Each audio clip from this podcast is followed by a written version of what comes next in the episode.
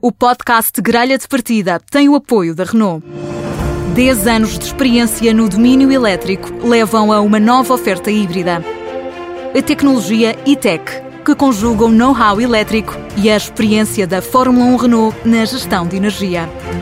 O melhor das motorizações térmica e elétrica num só automóvel, com o híbrido plug-in da Renault. Saiba mais em Renault.pt.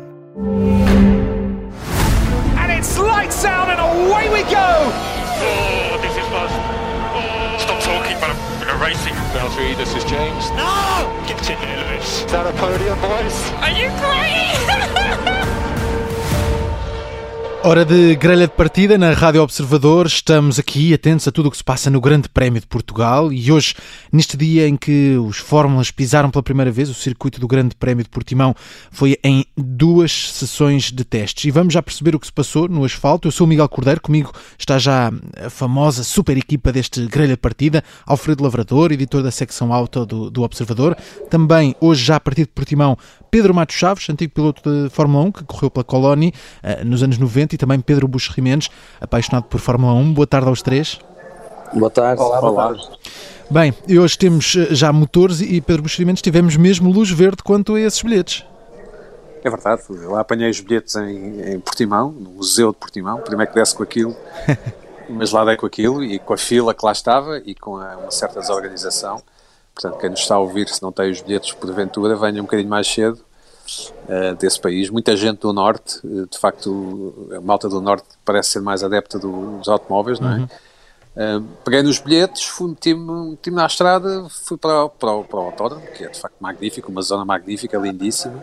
Para quem não sabe, é, é para dentro, para a Serra, na Mexilhoeira, portanto, a caminho de Lagos, entre Portimão e Lagos.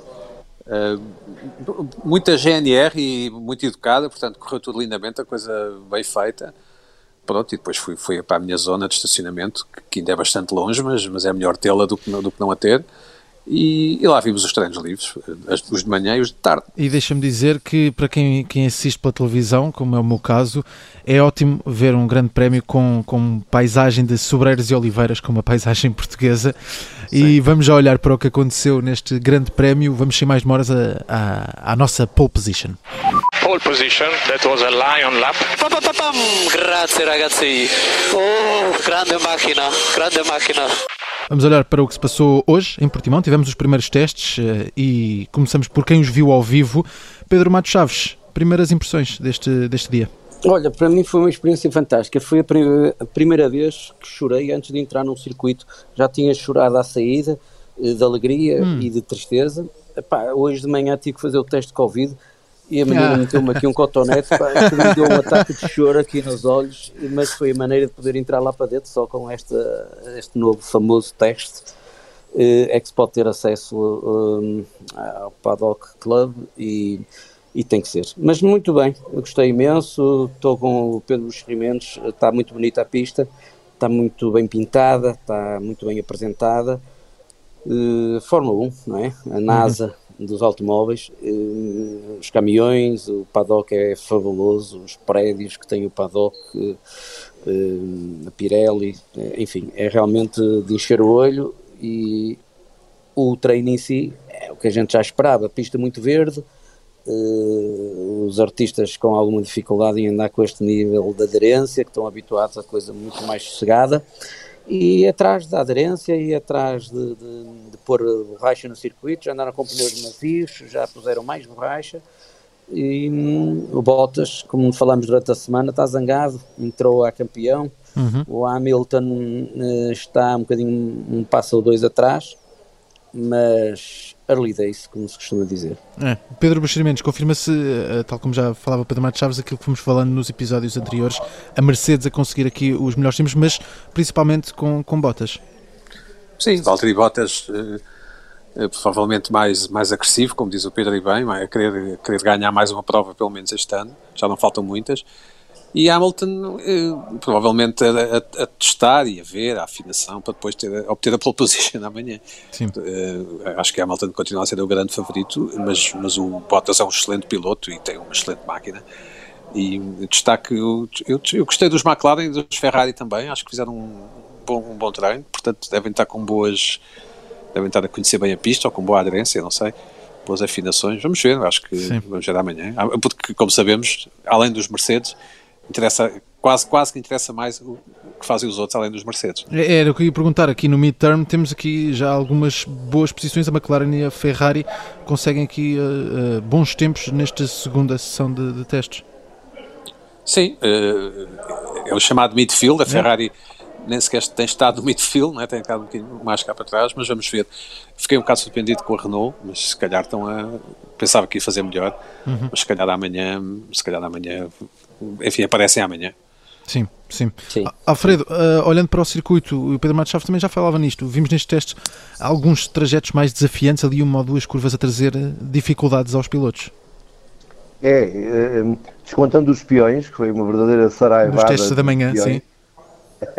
havia, havia falanos que se aquilo desse para aí uma nota de 5 euros, um, de cinco euros cada peão, eh, saíam dali com dinheiro para almoçar, na boa. Mas ehm, tirando essa parte, achei, fiquei muito satisfeito de ver a Ferrari melhorar, como estava a dizer o Pedro Buxeri e, e o, e o Chaves. Uh, nitidamente esta terceira parte do PEC que eles eh, começaram a implementar eh, na Rússia eh, e agora a terceira parte chegou em Portugal. Creio que é ao nível do difusor traseiro, não sei se vocês tiveram a ocasião de ver. Hum, eh, nitidamente permite eh, que o carro se- seja mais rápido. Eh, não, não, não muito evidente nas mãos do Vettel, mas eh, no Leclerc, eh, sim senhor. Pareceu-me bastante. eh, fiquei- contente em ver. Uma- um dos melhores, um dos momentos mais destacados deste dia foi, foi aquele acidente entre ali com, com uma ultrapassagem de, de Verstappen já nestes treinos da, da tarde. Epá, isso eu quero ouvir o pai Mato Chaves. Matos Chaves.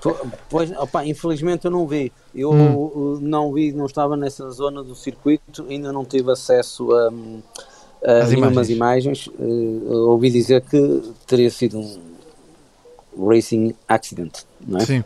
É, Uma é eu, coisa. eu, eu, eu acho que, quer dizer, eu não sou especialista, só sou fã, não é? Eh, acho que, não, aliás, eh, não vai haver ação, não, não vai, ninguém vai ser penalizado, ninguém vai ser penalizado amanhã na, na, na, grelha de partida. Eu acho que é um incidente de corrida. Diria que a culpa, a haver culpa, é 50% de cada um. Os pilotos querem, quer dizer, não tem, não tem que se deixar passar, não é? Aquilo é, é, é a selva, não é? É a Fórmula 1. Claro. E fica uma boa imagem para este primeiro dia dos testes em eh, Portimão. Eh, sim, Alfredo, ias dizer? Eh, tá, queria perguntar ao, ao se, se aquilo essencialmente o, o Verstappen eh, estava a fazer uma volta de lançamento e na curva 14, daquela direita a descer, eh, já no final da volta, eh, antes da parabólica que, que dá a entrada na reta da meta, deixa passar o, o, o Stoll que vinha numa volta rápida e aproveita a boleia para usufruir da aspiração no início da volta dele. E ele achou que, como normalmente acontece, o Stoll ia, ia acabar a volta rápida e depois reduzir o andamento, etc. Eh, Exato. para lhe baralhar as contas, o, o Stoll ia fazer, fazer um teste de, de durabilidade dos pneus ou assim uma coisa, ehm, e, e- e não fez só uma volta rápida, ia continuar a fazer mais voltas rápidas. De maneira que o Verstappen eh, aspirou, esgotou a bateria, pôs ao lado dele, e, epá, mas continuou o outro à frente, eh, e com direito à trajetória, pronto, e, e um não deu para o outro e, e tocaram-se. É racing. Misunderstanding. É o, não, misunderstanding. É. Um fala holandês. Não, não, não deu. Não, Opa, o, holandês acho que- falou, oh, Petó, o, o holandês falou logo. Claro, E- mas houve, mas, mas eu, um eu acho, vernáculo muito, muito elucidativo do- da sua boa disposição. eu acho que o, exato, mas o sem que se referiu a alguns acho que- familiares próximos do, do Stoll. do Stroll. Claro, opa, mas eh, acho que ele estava a contar que o Stroll se calhar lhe facilitasse um bocadinho a vida, porque ele chama-se Verstappen e acha que já intimida toda a gente. E não facilitou. e não é bem assim, não Pois. é? Porque a malta que anda lá dentro tem a cabeça dura e, hum, se forem dos duros, hum, opá, nem, nem querem saber que número é, nem que capacete é, eh, nem como é que ele se chama. Portanto, ali acho que se calhar o Verstappen queria fazer tirar os seus galões e intimidar o Stroll e o Stroll não quis saber e pronto, deu no que deu. Agora, eu acho que amanhã é que a gente pode falar exatamente o que está a passar. Hoje à noite vai ser muita telemetria dos carros. vão com certeza os engenheiros trabalhar bem na telemetria, os carros vão aparecer melhores amanhã, a pista vai ter mais borracha. Uh, hoje, se calhar, espero que não, mas se calhar a Ferrari, como está com uma quebra de potência, se calhar brilhou um bocadinho porque eles não conseguem pôr os cavalos em baixo no chão por a pista estar uh, muito verde Uhum. e aparecem carros à frente que não é costume, os McLaren estão muito bem. O Verstappen, curiosamente, andou muito depressa, muito depressa, com pneus médios. O Bottas fez com os pneus macios, o, o tempo dele de pneus médios é respeitável. Eh, vamos ver se aí há uma surpresa amanhã, mas acho que a hierarquia amanhã vai ser posta. Acho que o Hamilton não se pode subestimar e vai aparecer em força. E hum, ah, vamos ler, se calhar, melhor, uma, mais de acordo com o que se passa com os resultados da manhã. É, amanhã temos a qualificação e nesta grande partida já estamos a gastar os pneus, temos que ir até às boxes, vamos para o nosso pit stop. So box, box, box, box. E aqui falamos sobre tudo o que está por eh, trás dos carros. Hoje falamos de segurança. Eh, Em toda a história, eh, na Fórmula 1, já morreram 46 pilotos. Desde 94, em 26 anos, morreu apenas um, Jose Bianchi, em dois- 2015, no, no Grande Prémio do Japão. Pedro Matos Chaves, estamos a falar de um desporto com muitos riscos, mas que desde esse Grande Prémio de 94, em San Marino, com a morte de Ratzberger e de, de Ayrton Senna, muito mudou desde, desde essa altura. Muito mais seguro. Muito mais seguro em duas vertentes: eh, automóveis e circuitos. Os circuitos estão muito melhor, estão com muito melhores condições de segurança, os automóveis também. E- Ainda sou do tempo em que os pés ficavam à frente de- do, do, do eixo das rodas da frente, digamos assim. E Os pés estavam à frente das rodas da frente, depois de tudo foi muito melhorado e agora ultimamente o halo para eh, também proteger a cabeça e hum, os circuitos muito e as organizações também, estas histórias de não deixarem fazer partidas paradas a chover e enfim, eh, eh, tiraram muito espetáculo à custa de melhorar a segurança. Depois temos que encontrar aqui um meio termo, porque as pessoas que estão na bancada têm que ver um espetáculo que têm a certeza que elas que estão a ver aquilo não eram capazes de fazer aquilo. Sim. Portanto, tem que haver algum risco na Fórmula 1, tem que haver alguns acidentes. Mas não um risco mortal. Mas não um risco mortal. Temos estar de acordo com isso. Depois há aqui um equilíbrio. Tem que se encontrar as duas coisas, nem para perder o espetáculo, nem para eh, termos insegurança total. Pedro Buxo Mendes, eh, eh, de quem vê nas bancadas, este de facto é uma, uma grande preocupação nas últimas duas décadas, tornar a Fórmula 1 um desporto mais seguro, como já dizia o Pedro Machado. Sim, sobretudo a, a partir da, daquele fim de semana de Imola em que morreu o Senna e o Rattenberger. Sim. A modalidade mudou imenso. A morte do Bianchi foi, foi um, um grande azar, porque a corrida estava no fim, estava muita chuva, havia uma grua, eh, havia uma grua que tinha tirado outro carro, que não devia estar ali, Sim. e o, o Bianchi saiu de pista e, e bateu com a cabeça na grua, ou a grua bateu-lhe na cabeça, foi o halo que, nós agora vemos nos carros, deve-se a esse incidente. Uh, de facto, os, os Fórmula 1 são muito, muito seguros. Nós tivemos um despiste de, de Alonso em, acho que na, na Austrália, há dois ou três anos, que ele até ficou fora de, dois ou três grandes prémios, que foi é uma coisa impressionante de ver. E ele, eu não digo que saiu de lá a andar, mas, mas que saiu mesmo a andar, quer dizer, depois teve que ficar fora. Mas de facto, é, não vou dizer que é, um, que é uma modalidade segura, mas, mas se calhar é mais segura do que o ciclismo, por exemplo, em que, em que os coitados, quando caem e batem com a cabeça e partem-se todos, de facto, aqui, de facto, a FIA obriga a, a, a que os a que os carros, a que os fabricantes submetam os carros a testes de segurança tal que literalmente não podem competir se não, se não conseguirem passar a essas forças G dos, dos testes. Não, é? não, Sim, não, sim, sim, sim. não há cá favores. Sim. Alfredo, uh, uh, o Pedro Matos já falava aqui dos circuitos e da segurança que, que, que foi também aumentada, para além do, do, dos carros, nos uh, circuitos para garantir a segurança em, todo, em, toda, em toda a prova.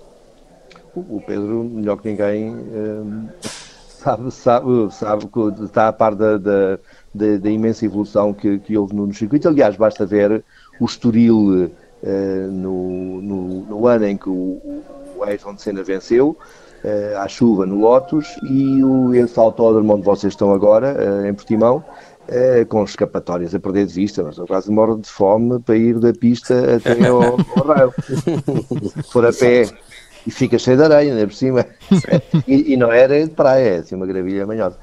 E é que isso melhorou muito, mas ainda assim os carros andam terrivelmente depressa. Uh, e por vezes por muita estrutura deformável, não ver, por muita estrutura que exista deformável, que só pode existir à frente, uma vez que o, os carros não têm nada, dos, os pontões são ocos, eh, não, não têm a liga de proteste, forma de, de, proteger o piloto, uma pancada seca eh, que já existiu no passado, Sim. em que o carro vai ao raio e depois atravessa a pista descomandado e não sei o quê, e vem um de trás uh, a andar bem e lhe acerta, uh, a desaceleração é tal que, que será muito difícil escapar. Ou seja, tudo, tudo aquilo que o, os dois Pedros disseram, em termos da, do, do fator perigo, continua a existir. Não tanto quanto já existiu no passado, mas continua a existir. E Alfredo falava já no Estoril e é para lá que vamos agora já no nosso último segmento, vamos para a nossa bandeira de xadrez. Olhamos para a história e para momentos marcantes de, do Grande Prémio de Portugal. Hoje tivemos os regressos dos Fórmulas uh, ao nosso país. A última vez tinha sido em 1996, no Estoril. Hoje vamos recordar esse, esse Grande Prémio. Pedro Bruximentos foi, foi um, um grande prémio dominado pela Williams nesse ano. Jacques Villeneuve venceu, Damon Hill em segundo e em terceiro Schumacher com, com a Ferrari. Ainda tens eh, memórias deste, deste grande prémio no Estoril? confesso que não tenho muitas. Uhum. Uh, uh, o Villeneuve de facto era um piloto. O, Villeneuve não sei se não, não, tu não sei se segues muito, mas o Villeneuve é um, agora é um pundit, não é? É um comentador e, e, diz as coisas mais inacreditáveis e mais incríveis. Está sempre a dizer umas coisas estranhíssimas. Uh, mas era um piloto era um piloto que não não parecia fazer parte da Fórmula 1 talvez o Mato Chaves possa ajudar aqui. É o filho do Gilles Villeneuve não é? O grande piloto da Ferrari que não foi campeão pela Ferrari e era rapidíssimo e que morreu em Zolder, na Bélgica, um, e, e, o Jacques Villeneuve, que, que, era muito, muito miúdo quando o pai morreu, conseguiu ser campeão do mundo, mas foi um, um piloto que passou pela Fórmula 1 e era rapidíssimo, mas que, que, nunca fez verdadeiramente parte do circo, portanto, uh, mas é interessante que ele tenha ganho um, grande prémio aqui em Portugal. Nota-se que se fala muito do Senna e, do, e do, também da vitória do Mansell, Sim. E, mas pouco ou nada se fala do Jacques Villeneuve, não é? um, que eu acho, eu acho interessante, pelo menos, de constatar. Uhum.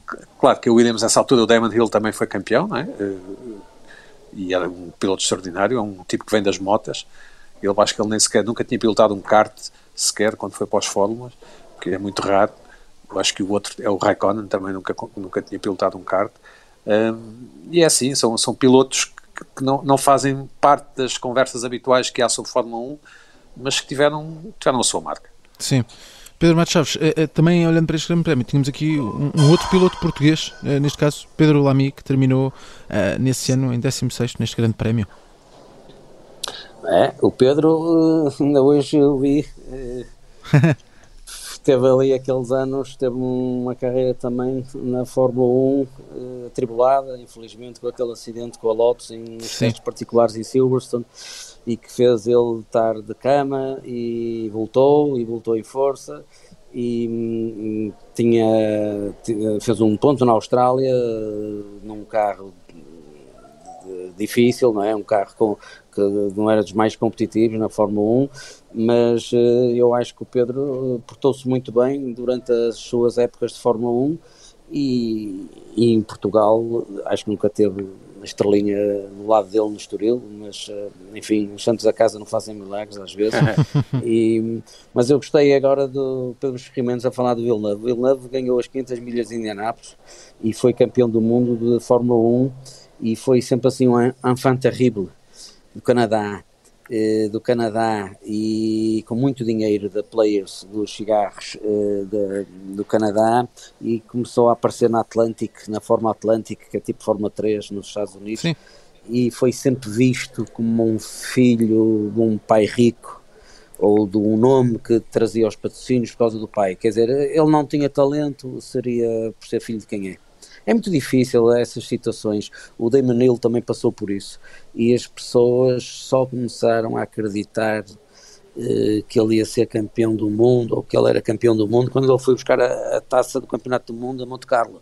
Porque até o último Grande Prémio ninguém parecia dar crédito, apesar de boas corridas e, e de bons resultados, havia aquela coisa dos pais, pá, dos pais e, é. e, a cair um bocadinho em cima deles. E Mas eu não vou muito nisso, não acredito muito nisso. Acho que o Villeneuve é um excêntrico, as opiniões dele, é como o Pedro Xerri está a dizer, está sempre assim umas ideias um bocado americanizadas e um bocado malucadas, mas, mas algumas razões e um bocado direto, é um bocado direto, tem razão em algumas coisas, exagera noutras, um bocadinho hum, contra o establishment, mas, mas uh, é sempre bom ouvir o que é que eles dizem. Eh, Sim, é uma pessoa com experiência a falar, eh, como, como no teu caso.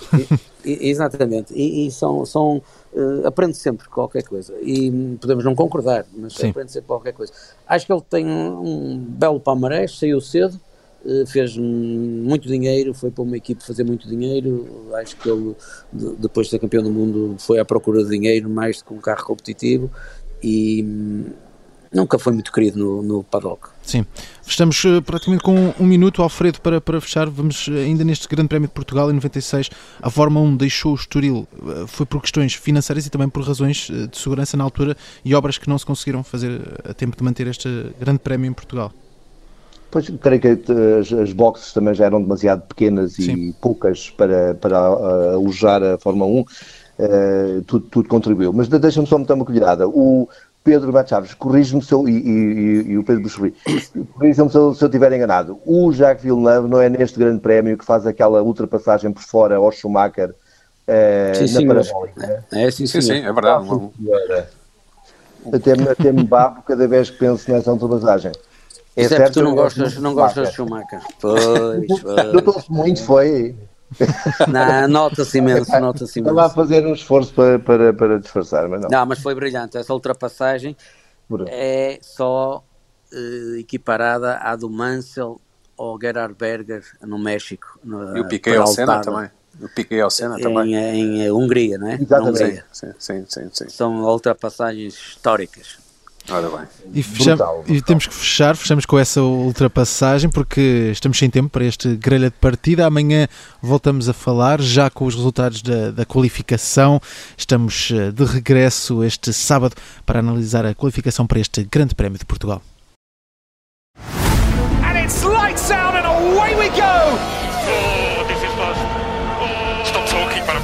Racing. Valtteri, this is James. No! Get in there, Lewis. Is that a podium, boys? Are you crying?